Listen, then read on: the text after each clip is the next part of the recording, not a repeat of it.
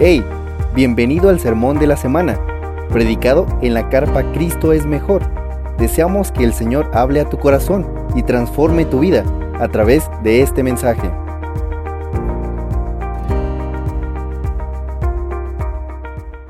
...25 verso 1 al 9, déjame leerlo para ti.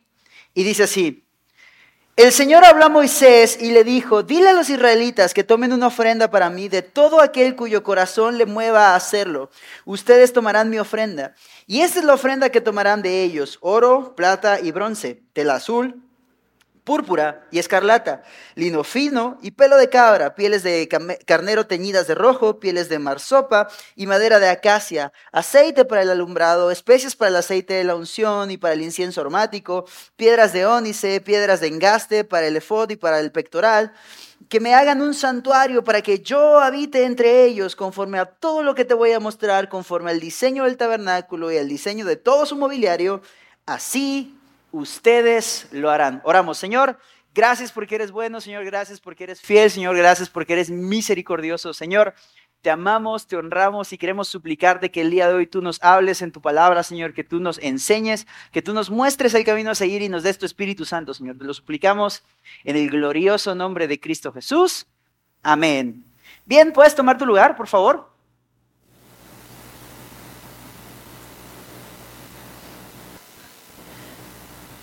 Cuando era pequeño, mi, papá viajaba mucho, mucho, mucho, mucho por trabajo. E, e, él, tenía una empresa que hacía justamente mobiliario para cosas y demás. Y a veces ah, tenía que ir como a conocer proveedores y a entregar y lo que sea. Y pasaba bastante tiempo fuera de casa, ¿no? Ah, en ese momento, Marcelino pequeño, no entendía el esfuerzo, trabajo, sacrificio, disciplina, diligencia, lo que él quería hacer para proveer a nuestra familia y para que no nos faltara nada. Yo simplemente entendía una cosa, extraño a mi papá. Acuerdo que mi papá me dejaba cartas, ¿no? Y, mi mamá se hartaba porque cada cinco minutos yo decía, lémelo otra vez, y lémelo otra vez, y lémelo otra vez, ¿no? Y algo que como algún momento después de esta como tristeza por ausencia, llegué a entender, o sea, me acuerdo que yo le decía a mamá como, repito, en ignorancia, le decía como, mamá, preferiría vivir en una casa de cartón, pero juntos a lo que está pasando, ¿no?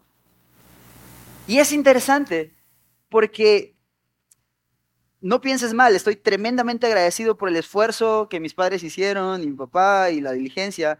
Sin embargo, hay algo que Éxodo nos muestra del carácter de Dios que tú y yo simple y sencillamente debemos abrazar e imitar por su tremenda importancia. Y es esto. Presencia es mucho más importante que cualquier otra cosa. Éxodo muestra a Dios como un Padre presente, como alguien, alguien cercano. De hecho, el libro de Éxodo nos enseña que uno de los más hermosos regalos que el pueblo de Israel recibió es que con misericordia Dios los eligió para ser su pueblo y lo que el texto dice, habitar entre ellos. Adán y Eva en su momento no entendieron que el verdadero regalo, el verdadero manjar, la verdadera joya del paraíso no era todo lo que ellos tenían a su disposición, sino que Dios se paseaba libremente con ellos, pasaba tiempo con ellos, estaba cercano y presente con ellos, en confianza, en armonía, en plenitud, en una relación que se vio afectada cuando ellos valoraron algo más que la presencia de Dios. Y entonces valoraron el fruto que terminaron consumiendo y el pecado afectó esa relación. ¿Por qué te digo esto? Porque a partir de este capítulo 25 en adelante, en el libro de Éxodo, Dios va a empezar a introducir una serie de instrucciones precisas acerca de cómo en ese momento Él iba a, construir un tabernáculo para que ellos pudiesen acercarse y reunirse con la maravillosa presencia de Dios descrita en el libro de Éxodo. Pero repito, Dios aquí se muestra como un Padre presente, profundamente involucrado e invertido en la vida de su pueblo. Su presencia era lo que les traía tranquilidad. Su presencia era lo que les traía paz. Su presencia es lo que les traía victoria en medio de las guerras. Su presencia era lo que una y otra vez aliviaba los corazones del pueblo y su presencia era lo que distinguía a Israel del resto de las naciones paganas. Las demás naciones tenían dioses con D minúscula, dioses lejanos, dioses que no se relacionaban con ellos, dioses que no estaban en medio de ellos, pero Israel tenía un Dios que estaba presente en medio de su pueblo. Y para esto es que ellos construyen este tabernáculo.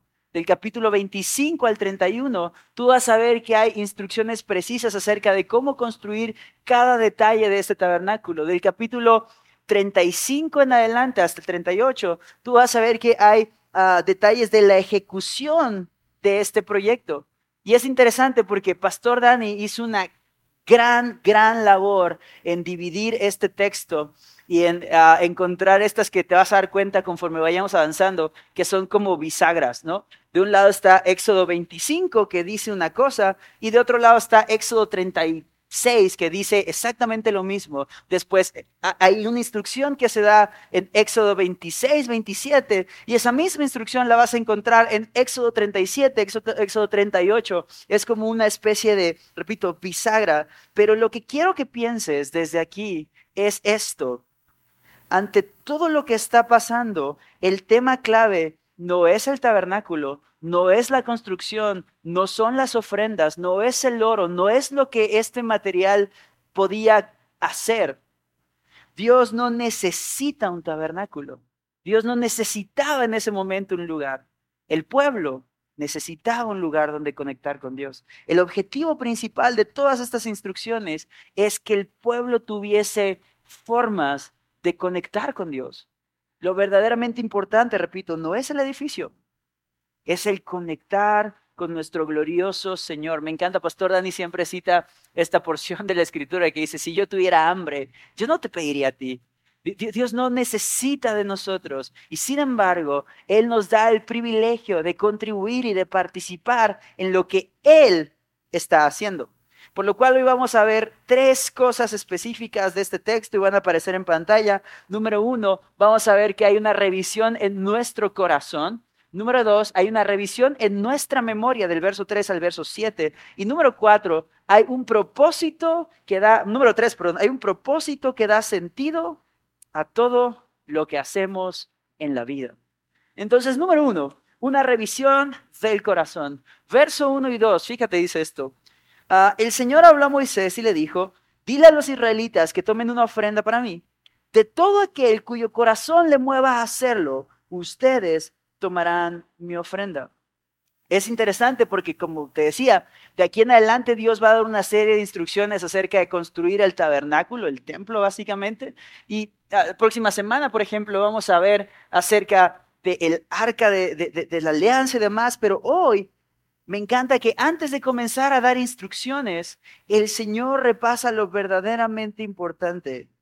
¿Cuál es el corazón de todo lo que está pasando?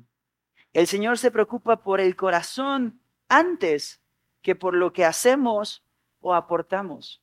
Es decir, ¿por qué tú y yo hacemos lo que hacemos? Es mucho más importante que la acción en sí. Me fascina este ejemplo que una vez dio un pastor, ¿no? O sea, un papá con un niño de siete años. Mi papá voltea con el niño y le dice, siéntate. Y el niño dice, no quiero. Y el papá dice, siéntate por favor. Y el niño dice, no quiero. Finalmente el papá se enoja y dice, que te sientes. Y el niño hace esto.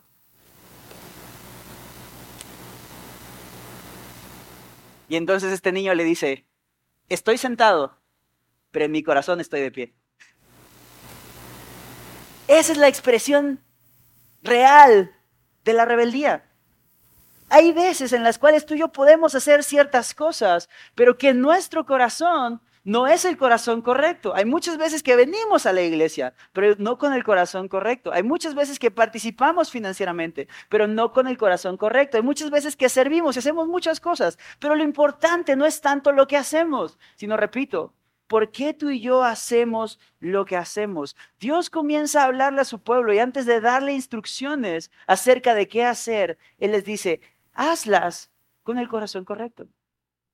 Me fascina esto porque Dios le pide al pueblo que contribuya con sus recursos para hacer lo que sería su morada entre ellos. Sin embargo, Dios no exige una contribución obligatoria. Me gusta muchísimo esto porque Dios no, no demanda y exige como tienes que hacerlo, ¿no? O sea, como mamá mexicana de porque soy tu madre, no. No, no. Dios quería que los que estuviesen dispuestos a dar, dieran. Dios no obliga a adorar y a dar.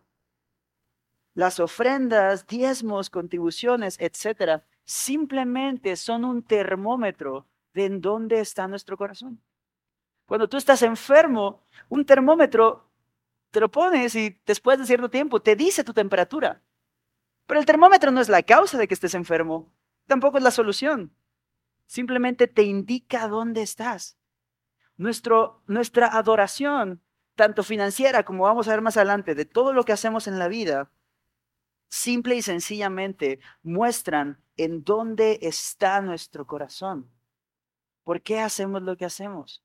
Repito, el asunto es tener un corazón correcto. Porque sí, déjame decirte esto, cada vez que tú eres generoso, cada vez que tú contribuyes, cada vez que tú participas en algo, ya sea en la iglesia o con otras personas, sí es una realidad que tienes que negarte a ti mismo, sí es una realidad que tienes que decirte a cosas que no, eso es una realidad.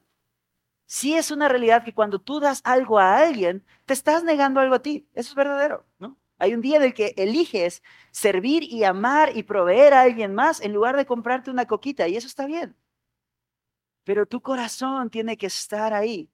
Otra cosa que me gusta muchísimo es que Dios pide contribuciones bien específicas.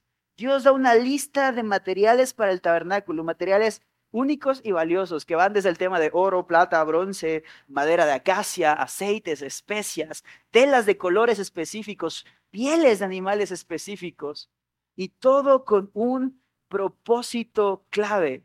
Me gusta mucho esto porque Dios plantea de forma clara qué es lo que se requiere, qué es lo que se espera del pueblo y cómo hacerlo. Y me gusta mucho esto porque este nivel de detalle en la escritura comunica algo que para mí es oro. Y es esto, nuestro Dios no está improvisando. Nuestro Dios tiene un plan. Nuestro Dios no va por la vida solucionando problemas que surgen. No, no. Él tiene todo en orden. Dios no improvisa. Alguna vez hablaba con un soltero, ¿no? Que me pedía consejo acerca de su relación y un tema de quería ver si se casaba, no se casaba. Mi primera pregunta cuando alguien se acerca conmigo, como en todo, pastor, es que quiero casarme, que no sé qué, qué tal niña, qué tal. Yo le pregunto, ok, bro, ¿quién eres? ¿Cuál es tu propósito de vida? ¿Para qué existes? ¿Cuál es tu llamado? ¿A dónde vas? Este, no, no, no sé, pastor. Entonces, brother, por favor, por amor del Señor y de esa mujer, no te cases. Aguanta tantito. ¿Sabes? puedo decirte esto. La mayoría de mujeres, me, encanta. Ah, no te voy a decir un número, porque un pastor dice que el 86% de las estadísticas dichas en el púlpito se inventan en el púlpito. Entonces, no quiero inventarte un número, pero estoy seguro de que una gran cantidad de mujeres no están esperando necesariamente que llegues con el Ferrari y 15 casas en Acapulco. Pero lo que sí están esperando es que tengas certeza, que tengas seguridad, que sepas quién eres en Cristo y hacia dónde vas en la vida. Y estoy seguro de que muchas de ellas incluso están dispuestas a caminar contigo e, e, e, ese proceso en el que sales de tu bicicleta y llegas a tu versita, no sé lo que sea. Pero el asunto es que necesitas saber quién eres en Cristo y a qué Dios te ha llamado y, para qué existe. ¿Para qué existe la familia Muñoz Gómez? ¿Para qué existe la familia Copado García? ¿Para qué existes? ¿A dónde vas? ¿Sabes? O sea, imagínate esto, bro. O sea, como mujeres, imagínate que un cuate te está cortejando y ya contigo y te dice, vamos, cásate conmigo. Y tú dices, genial, ¿a dónde vamos? No sé, pero tú jálate, súbete.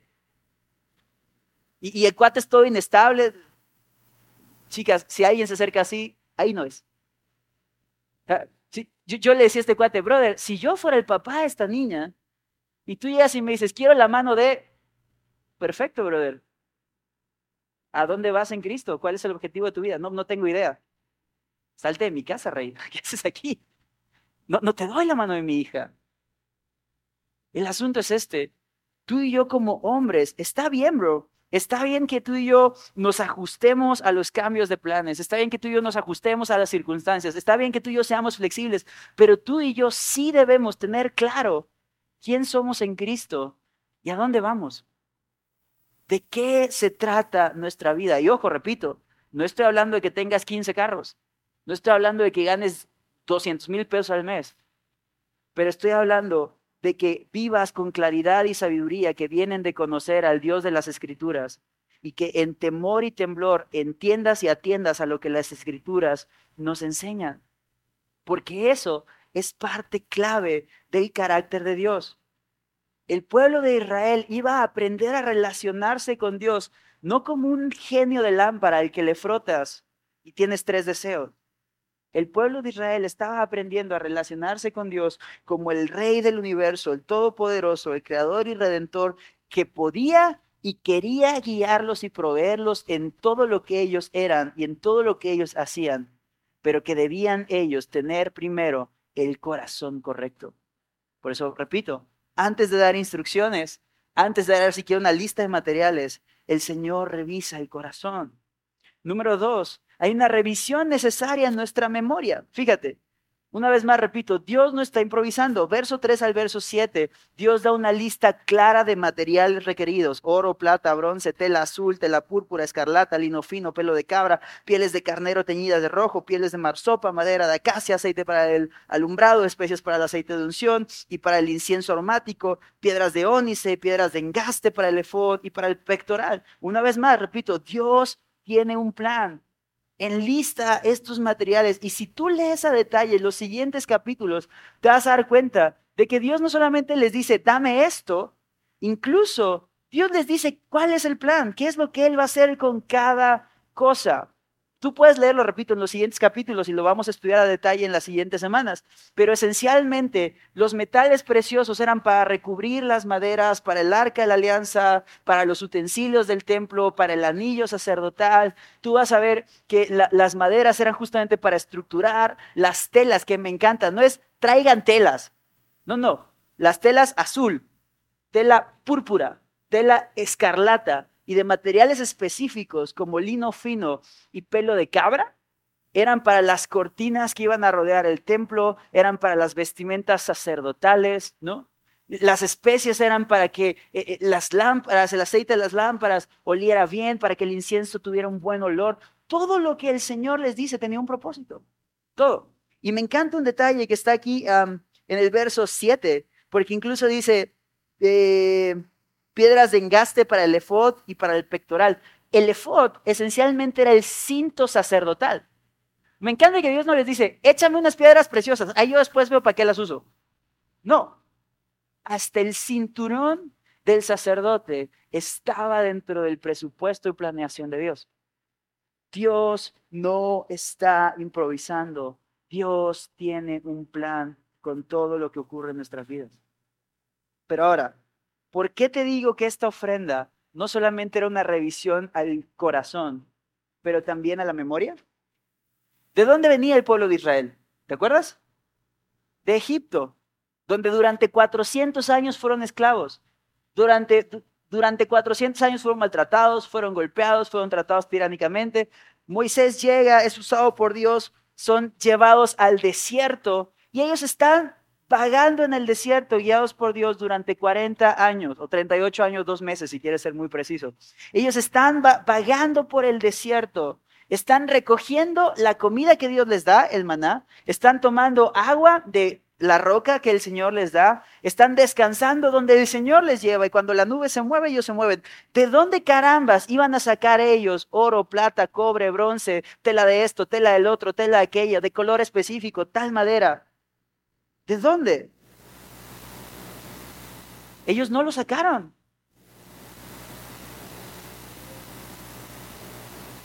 Ellos no lo sacaron. Ellos lo recibieron. Antes de sacarlos de Egipto, el Señor les da una promesa. En el capítulo 3, verso 20 de Éxodo, el Señor les dice, yo voy a extender mi mano y voy a herir a Egipto con todos los prodigios que haré en medio de él y después de esto las dejará ir. Y haré que este pueblo halle gracia ante los ojos de los egipcios. Y cuando ustedes se vayan, no se irán con las manos vacías. Cada mujer pedirá a su vecina, lo que decía Gaby, eh, a y a la que vive en su casa objetos de plata, objetos de oro y vestidos, y los pondrán sobre sus hijos y sobre sus hijas. Así despojarán a los egipcios. Me encanta el despojar porque así le van a quitar su riqueza a Egipto. Y nueve capítulos más tarde, en el momento de partida, Dios cumplió su promesa y envió a los israelitas fuera de Egipto con grandes riquezas. Éxodo capítulo 12, verso 35 y 36.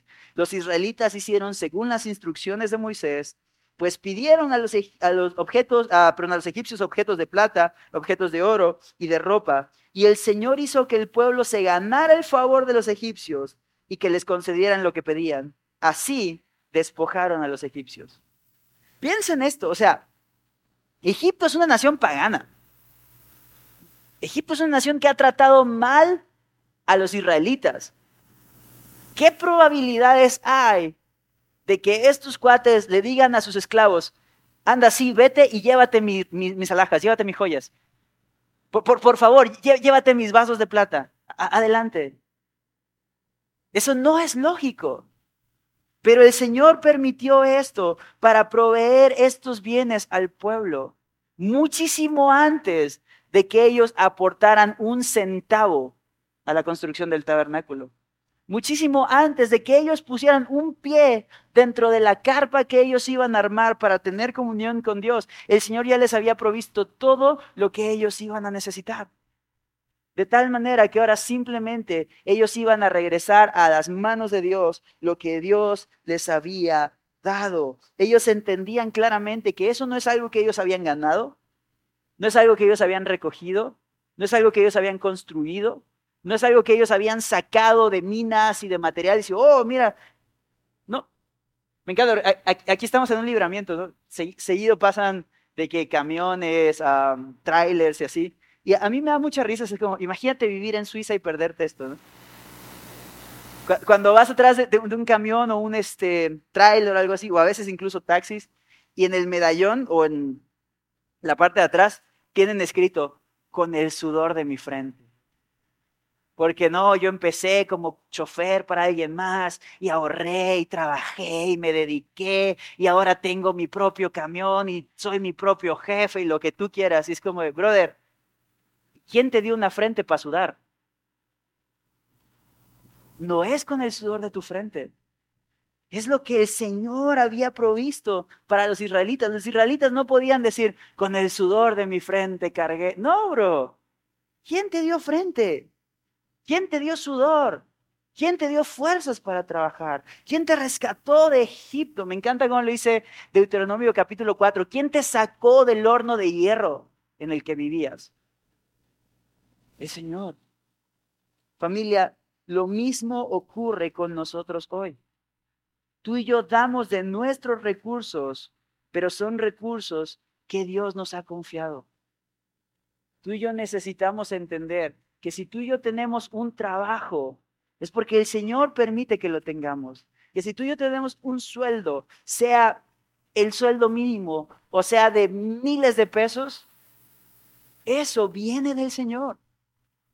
Sea una capacidad impresionante que eh, eh, seas acá así como el genio de tu empresa, gloria a Dios por eso, eso te lo digo del Señor. No es algo que tú y yo producimos. El asunto es que muchas veces pensamos que el dinero es nuestro, pensamos que el tiempo es nuestro, pensamos que el talento es nuestro. Y entonces nos aferramos a lo que tenemos. Dejamos de contribuir y ser generosos porque pensamos que eso que tenemos es todo lo que tenemos. Y simplemente comunicamos que no creemos lo que Dios nos está dando. Nos aferramos a estos 100 pesos porque no pensamos que el Señor nos puede dar otros 100 mañana. Nos aferramos y detenemos nuestra mano porque decimos, híjole, es que si yo soy generoso y si yo ayudo a tal, en, mi casa no va a haber, o, o yo no voy a tener, o... Y por eso cerramos nuestras manos. Pero el Señor no nos ha llamado a eso. El problema cuando nos cuesta trabajo ser generosos es que en realidad no entendemos que Dios ya ha sido generoso con nosotros. Y yo sé que es fácil pensar, porque yo también he cometido este error, que Marcelino es que, mira, si yo ganara X o Y, entonces, yo podría ofrendar, yo podría ser generoso, yo podría invitar familias a comer, yo podría dar regalos, yo podría participar activamente, yo podría poner dinero para la construcción de los salones, yo podría acercarme con familias de la iglesia y... Pero el asunto no es que tengas más. Este es un error. Y repito, yo he cometido ese error, no te juzgo. Pero el asunto es que si no somos fieles, sabios y generosos con lo que tenemos hoy, ¿por qué Dios nos daría más? para que nos aferremos a más. La única diferencia sería que en lugar de aferrarme a 100 pesos, me aferraría a mil. O en lugar de mil a 10 mil. O en lugar de 10 mil a 100 mil pesos. O a un millón de pesos. O a la cantidad que quieras. Porque el asunto, repito, no es lo que hago o cómo lo hago, sino es por qué. Es dónde está mi corazón. ¿Aferrado en ese dinero? ¿O aferrado a Dios que me proveyó ese dinero? aferrado a es que si yo suelto esto, esto es lo último que tengo, o aferrado a Señor, estoy en tus manos, soy tuyo, te pertenezco, tú me vas a sostener. Familia, la generosidad no es una evidencia de cuánto tengo, sino de dónde está mi corazón. ¿No me crees? Ahí en tu Biblia ve conmigo a Marcos capítulo 12, verso 41. Marcos 12. Yo, yo sé que tú eres gente de Biblia, entonces seguramente ya has leído esta porción, ya has meditado en ella eh, en, el pasado, seguramente la has disfrutado y quizás hasta lo hayas enseñado, pero vale la pena recordarlo una vez más. Marcos capítulo 12, verso 40 dice así, 41, ah, perdón. Jesús se sentó frente al arca del tesoro y observaba cómo la multitud echaba dinero en el arca del tesoro y muchos ricos echaban grandes cantidades llegó una viuda pobre y echó dos pequeñas monedas de cobre, o sea, un cuadrante. Y llamando Jesús a sus discípulos, les dijo, en verdad les digo que esta viuda pobre echó más que todos los contribuyentes al tesoro, porque todos ellos echaron de lo que les sobra, pero ella de su pobreza echó todo lo que poseía, todo lo que tenía para vivir. Fíjate en esto. Jesús está sentado en la iglesia, está el lugar de las ofrendas y hay gente trayendo cantidades enormes. Y llega esta viuda pobre, me gusta esta combinación de palabras. Ah, hoy en día, cuando e, e, este filtro. Hoy, hoy, en día hay mujeres que enviudan y hay gente que les dice felicidades, ¿no? gloria a Dios, ¿no? Pero en ese momento estaba muy lejos de ser esa realidad.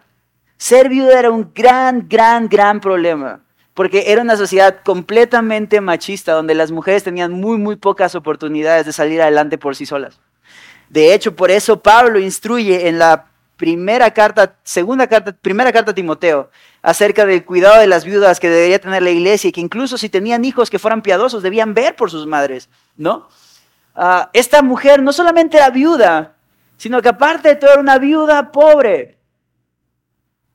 Y entonces, en medio de un servicio donde hay mucha gente trayendo mucho dinero, me encanta que la Biblia no dice, y esta mujer abrió la cartera y la vació. No, no, dice, puso dos monedas pequeñas de cobre. O sea, el material más barato, moneditas chiquitas. Y Jesús ve a lo que hace esta mujer y le dice a sus discípulos, ella acaba de echar más que todos los contribuyentes. Porque ellos echaron de lo que tenían o lo que les sobraba, pero esta mujer echó todo lo que tenía para vivir. Es decir, esta mujer entendió, estas monedas que yo tengo, esto que me queda para mi quincena o para mi mes o para lo que quieras, en este caso para mi vida, esto no es todo para mí. Esto no es todo lo que yo tengo. Todo lo que yo tengo es el Señor. Y simplemente ella lo pone en un acto de fe de, Señor, yo no me voy a aferrar a esto. Yo me voy a aferrar a ti. Si yo voy a tener sustento mañana, no es porque guardé mis 100 pesitos eh, escondidos en la funda de mi celular, no, no. Si yo voy a tener sustento mañana, no es porque yo me arreglé, hice un trato, conseguí, no, no. Si yo voy a tener sustento mañana, es por ti. Si yo voy a tener sustento mañana, no es porque yo resolví. Si yo voy a tener sustento mañana, no es porque yo me proveí, es porque yo confío en que tú me vas a proveer, aunque yo suelte esto. Y se despojó. Si a este maravilloso ejemplo de la viuda le sumamos el que Jesús nos da en Filipenses capítulo 2 cuando dice que siendo igual a Dios, no tuvo el ser igual a Dios como algo a que aferrarse, sino que siendo humilde se despojó, tomó ser forma de siervo, se humilló y se hizo obediente hasta la muerte y muerte en una cruz. Tú y yo sí o sí tenemos que concluir que podemos aprender, que podemos crecer, que podemos entregarnos, que podemos despojarnos. Quiero llevar esto todavía a un nivel más profundo, no solamente hablando en términos económicos, porque a veces es fácil, como lo era para mi papá, un tema, de, estoy proveyendo económicamente, estoy ofrendando en la iglesia, estoy poniendo dinero para la construcción, estoy ayudando a tal familia, estoy comprándole zapatos a tal persona. No, no, no, no solamente es el término económico, me encanta que Douglas Stewart lo dice así. la adoración es la primera y más básica respuesta de un verdadero creyente al Dios verdadero. Y nuestra adoración no solamente se limita al tema financiero.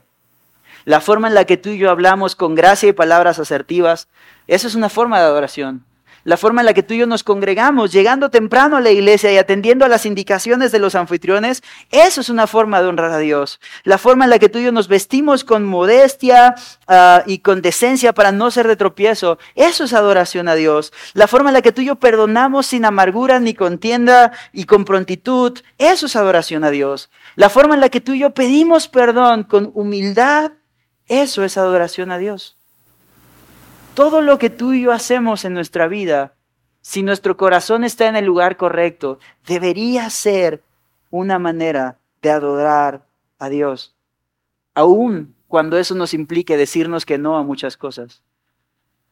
Aun cuando eso me implique decirme que no a 15 minutos más de sueño para llegar a tiempo a la iglesia. Aun cuando eso me ah, implique el sentarme más al frente de donde yo quería porque un anfitrión me está pidiendo dejar los espacios de atrás disponibles para cuando la gente llega tarde, no juzgarles, sino decirles, bro, teníamos un lugar para ti, no distraigas, siéntate aquí. Por amor. Por amor al Señor y también a la comunidad. Pero ¿sabes qué?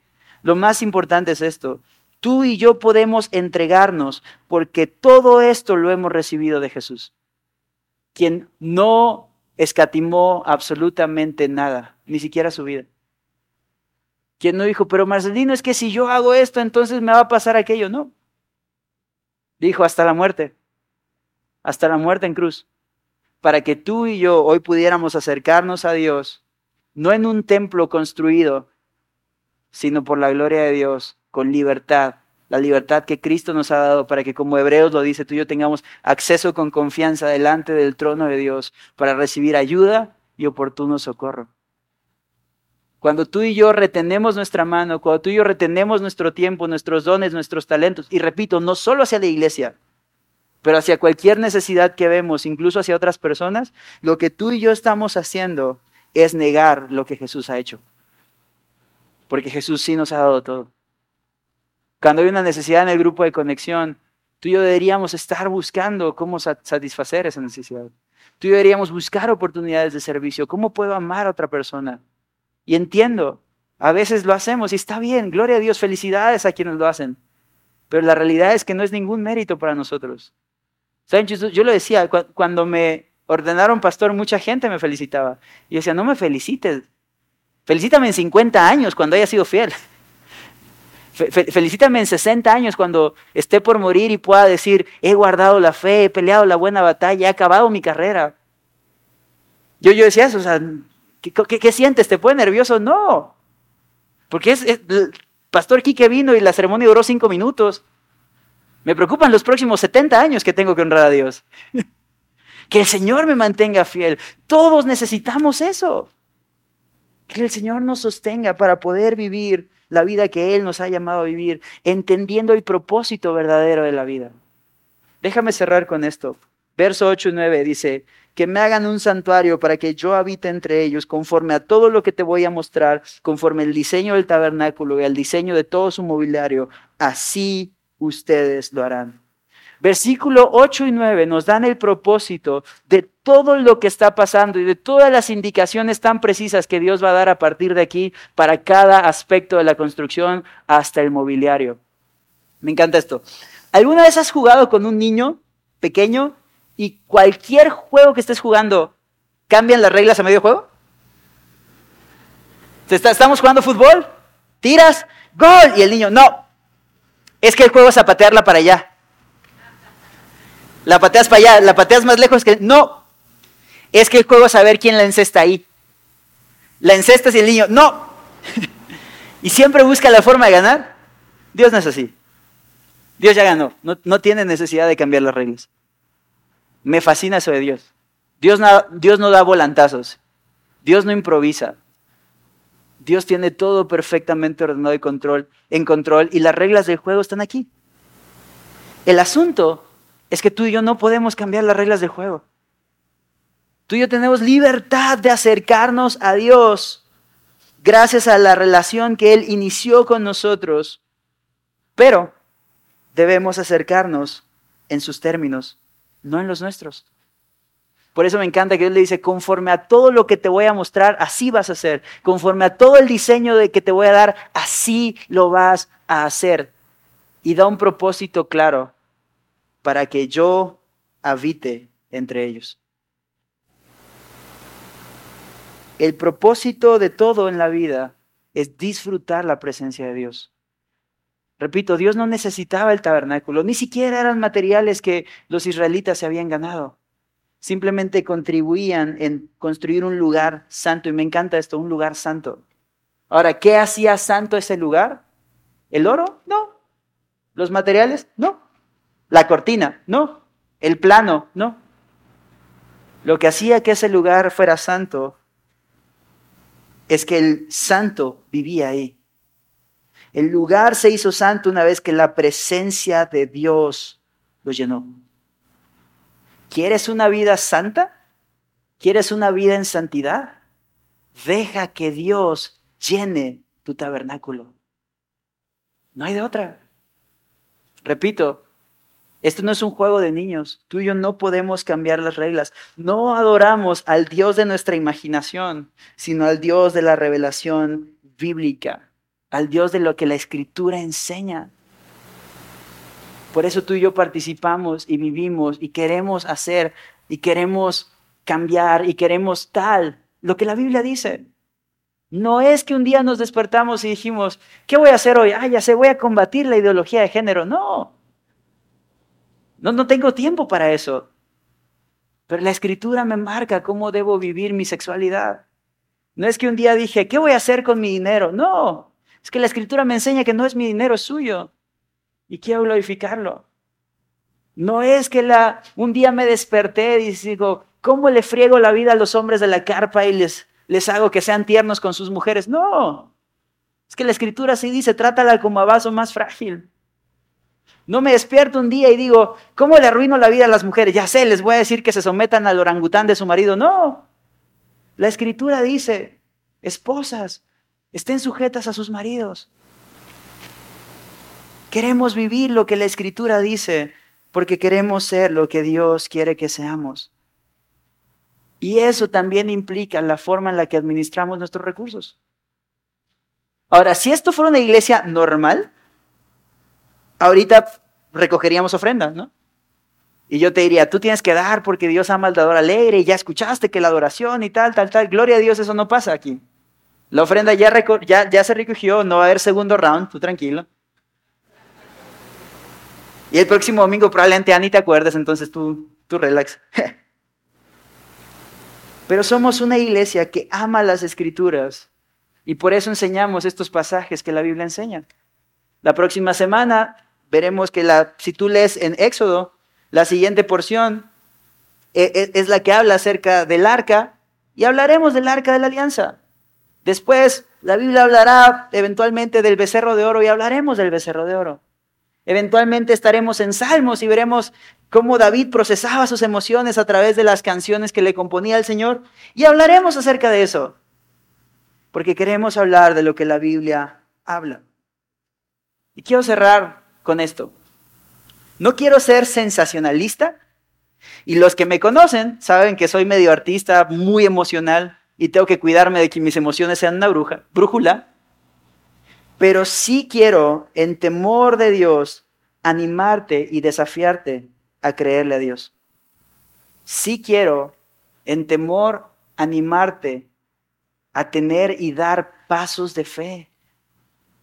Me encanta el libro de Malaquías, en el capítulo 3, verso 10. Malaquías es, un profeta bien padre porque sus escritos duran cuatro capítulos. y en cuatro capítulos el tipo despedaza a Israel. Les dice, ¿dónde está esto? ¿Dónde está el otro? Han hecho mal aquello, han hecho mal el otro. Y esencialmente gran parte de la reprensión en, en, el libro de Malaquías tiene que ver con el descuido financiero que el pueblo había hecho hacia el templo, con que no ofrendaban, con que no diezmaban, con que tenían descuidado el templo. Y me encanta porque casi hacia el final de su escrito, en el capítulo 3, verso 10, Malaquías dice esto de parte del Señor. Traigan todo el diezmo al alfolí para que haya alimento en mi casa y pónganme ahora a prueba en esto, dice el Señor de los ejércitos, si no les abro las ventanas de los cielos y derramo para ustedes bendición hasta que sobreabunden. Con esto no te estoy diciendo, hazle manita de puerco a Dios. No, no, no, no, no, para nada. Para nada. Nosotros adoramos no porque tenemos mucho o porque tenemos poco o porque queremos más, sino porque le creemos a Dios. O sea, literalmente, Malaquías 3, 10 es la única porción de las escrituras donde Dios dice, pruébame, ponme a prueba. Tú y yo hacemos lo que hacemos porque le creemos a Dios. Vivimos en santidad y pureza porque le creemos a Dios que Él puede satisfacernos. Disfrutamos la soltería cuando nos toca en santidad y pureza, porque creemos que el Señor va a tener una esposa para nosotros. Disfrutamos la provisión de Dios y somos generosos, porque creo y estoy seguro que el Señor me va a sostener mañana. Disfruto y, y, sirvo en mi iglesia porque creo que el Señor está haciendo algo de peso eterno. Disfruto y amo a mi esposa a pesar de mi carácter, a pesar del suyo, porque creo que el Señor está haciendo algo en mi familia porque le creo a Dios, yo puedo hacer lo que tengo que hacer. Nosotros no adoramos por obtener más, al contrario, adoramos porque entendemos que el Señor ya nos lo ha dado todo. Porque el Señor, o sea, imagínate el Señor permite toda una economía global, cargamentos que salen de, de, Asia y que cruzan todo el mar y que tardan meses eh, en llegar a este lado para que tu empresa pueda vender las partecitas tecnológicas que vende o los refrigeradores o lo que sea que vendas, para que tú tengas un ingreso. Cuando tú y yo hacemos lo que hacemos, simplemente estamos creyéndole a Dios. Por eso quiero invitarte a una vida de generosidad, no solamente ofrendando en la iglesia los domingos, no solamente en tu grupo de comunidad, no solamente atendiendo a las necesidades de personas, no, no, en todo lo que eres, sirviendo, llegando temprano, perdonando, pidiendo perdón, haciendo todo lo que haces en la vida. Esencialmente la invitación es esta. Créele a Dios y adóralo en sus términos, no en los tuyos, no en los míos. No en lo que Pastor Marce, Pastor Dani se inventa. No, no, no. Lee tu Biblia. Consulta. Te invito esta semana. Espero que hayas tomado notas. Revisa tus notas entre semana.